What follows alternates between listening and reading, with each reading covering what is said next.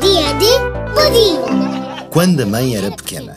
Texto de Joana Cabral, ilustração de Margarida Teixeira, da editora Máquina de Voar.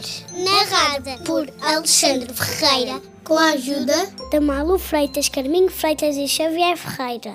Às vezes, a mãe senta-me no colo e conta-me histórias engraçadas de quando ela era pequena. Por exemplo, quando a mãe era pequena, não havia telemóveis. Havia um telefone fixo na entrada da casa que servia para toda a família. Ou seja, quando as pessoas saíam para a rua, o telefone ficava em casa. O telefone era da família toda e quando tocava, não sabia para quem era.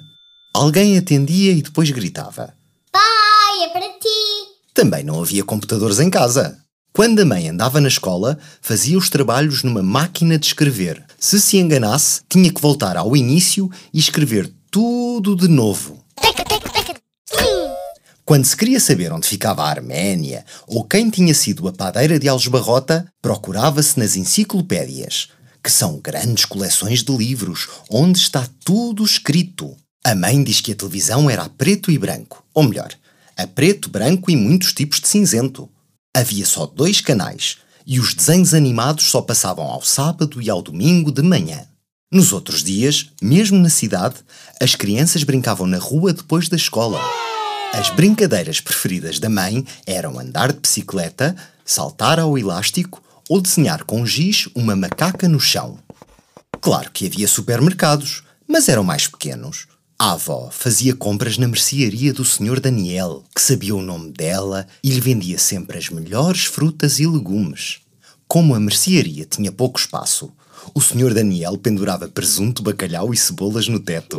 Teto. A caixa do correio estava sempre cheia de cartas. E quando a família ia de férias, mandava postais coloridos da praia e das montanhas aos avós e aos amigos.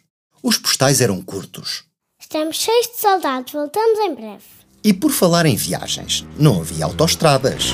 As estradas tinham muitas curvas e passavam pelo meio de terras, onde se podia parar para almoçar em restaurantes na beira do caminho.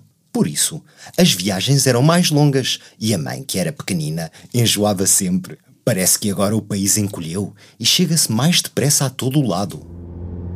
Já chegamos, já chegamos, já chegamos, já chegamos, já chegamos. A música ouvia-se em discos de vinil, que eram pretos e grandes e que rodavam num giradiscos que tinham uma agulha.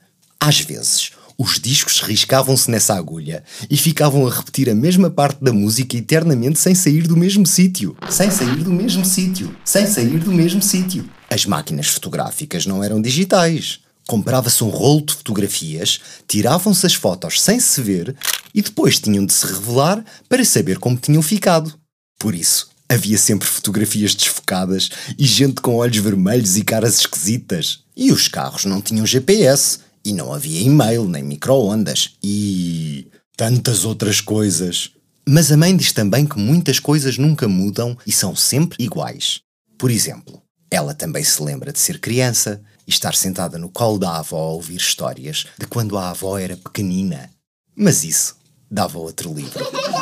Pudim, pudim, pudim. Esta história chegou ao fim. Não, tinha telefone. Sim, mas tinha telefone fixo.